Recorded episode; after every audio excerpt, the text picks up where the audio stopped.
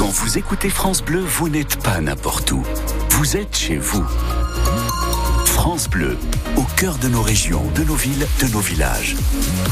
France Bleu Roussillon, ici, on parle d'ici. Il est 7h30 sur euh, France Bleu Roussillon. Oui, 7h30, le moment de s'informer avec Shannon Marigny. On commence toujours avec la météo, des nuages ce matin et des risques d'orage cet après-midi. Oui, pour voir un peu le soleil, il faudra aller du côté euh, d'Océja, de Sayagouz, où il fait aujourd'hui euh, très frais, un petit degré et un vent qui se lève dans l'après-midi. Pas de quoi chasser la, la couche nuageuse qui va bien s'installer pour toute la journée.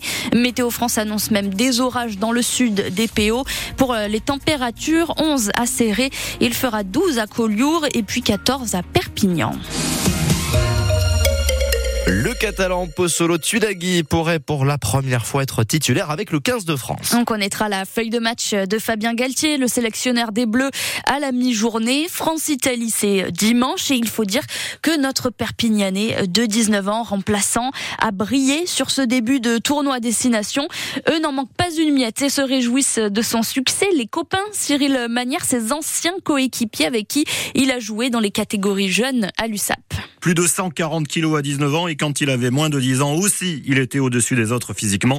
Mathis Lautrian a joué avec lui dans les premières catégories à l'USAP. On savait pas trop quoi faire dans les matchs serrés, on lui passait le ballon, à chaque fois il allait marquer ou quoi. Après, depuis tout petit, il est toujours aussi fort, quoi. Donc, euh, c'est beau solo, quoi. Johan Vinas joue aujourd'hui en espoir à l'USAP, mais il était dans le camp d'en face à 10 ans. J'ai eu la chance, euh, ou pas, parce que j'ai joué contre lui quand j'étais plus petit, moi. Donc, euh, tous les entraîneurs, à chaque fois, ils me disaient, bon, il, il, a deux bras, deux jambes, faut le plaquer aux jambes, mais bon, lui, c'est un peu plus compliqué, quoi. On était à peu près toute l'équipe sur lui, quoi. À 17 ans, tout s'est accéléré pour Pozzolo Tulagi. En catégorie espoir, où on joue plusieurs saisons en principe, lui n'est resté que quelques mois.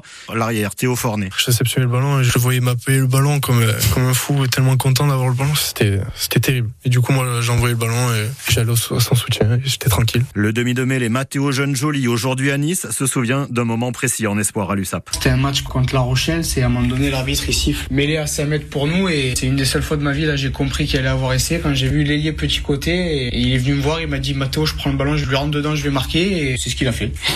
ça m'a marqué parce que du moment que l'arbitre il a sifflé cette mêlée à 5 mètres, j'ai compris que pour l'ailier petit côté, c'était fini quoi. Désormais, c'est le top 14, les Bleus et les grands stades pour Pozzolo Tulagi, mais que ce soit dans les petites catégories à l'USAP ou en équipe de France, il impressionne toujours pour les mêmes raisons. Oui, Pozzolo Tulagi, un beau bébé comme on dit. Oh oui. Merci Cyril Manière. France-Italie, c'est dimanche à 16h. Une dizaine d'agriculteurs de la Confédération paysanne ont vidé quelques rayons du Super U de Tuire hier. Oui, du miel importé, du lait, du fromage ou du sucre, produits pour lesquels ils ne sont pas assez rémunérés selon eux. Ils ont ensuite tout redistribué aux clients. Vous retrouvez la vidéo de l'opération sur notre site internet France Bleu Roussillon.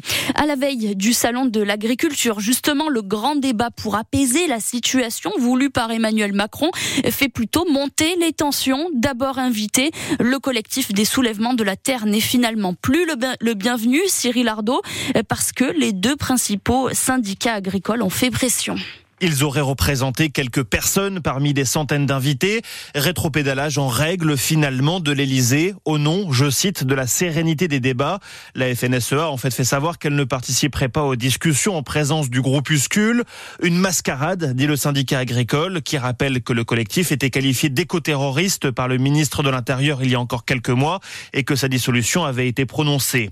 La décision a certes été annulée dans la foulée par le Conseil d'État, mais ça ne change rien pour la FNSEA et les jeunes agriculteurs opposés à ces militants écologistes, par exemple sur les méga-bassines, ces retenues d'eau défendues par les deux fédérations agricoles et combattues par les soulèvements de la terre. Macron s'est couché, réagit le collectif écologiste qui affirme défendre les terres avec ceux qui les cultivent, pas avec les patrons de l'agro-industrie. Et d'ailleurs, la présence de la FNSEA n'est toujours pas confirmée. Le secrétaire général invité à l'instant sur France Info fait dire que pour l'instant, ils n'iront pas. Débat qui aura lieu en présence du président Emmanuel Macron dans un ring où les animaux sont traditionnellement présentés. Une nouvelle agression hier dans la prison de Perpignan. Oui, pendant une promenade, un détenu de 21 ans a blessé un autre prisonnier avec des morceaux de verre. Il l'a touché au visage et à la main avant de sortir un couteau. D'autres détenus ont pu le maîtriser. Le syndicat UFAPUNSA continue de demander une fouille générale pour trouver les armes livrées par drone avant l'installation d'un bouclier anti-drone. Quatre personnes sont mortes dans l'incendie d'un immeuble hier soir à Valence, en Espagne. Le feu s'est déclaré dans l'après-midi et s'est rapidement propagé à tous les étages par la façade. 14 personnes, dont 6 pompiers, ont été également blessées. La tempête Louis a balayé le pays hier. Un automobiliste est décédé noyé dans sa voiture dans les Deux-Sèvres. 90 000 foyers sont privés d'électricité sur une grande partie nord de la France, selon le gestionnaire du réseau de distribution Enedis. Et la météo, c'est à suivre.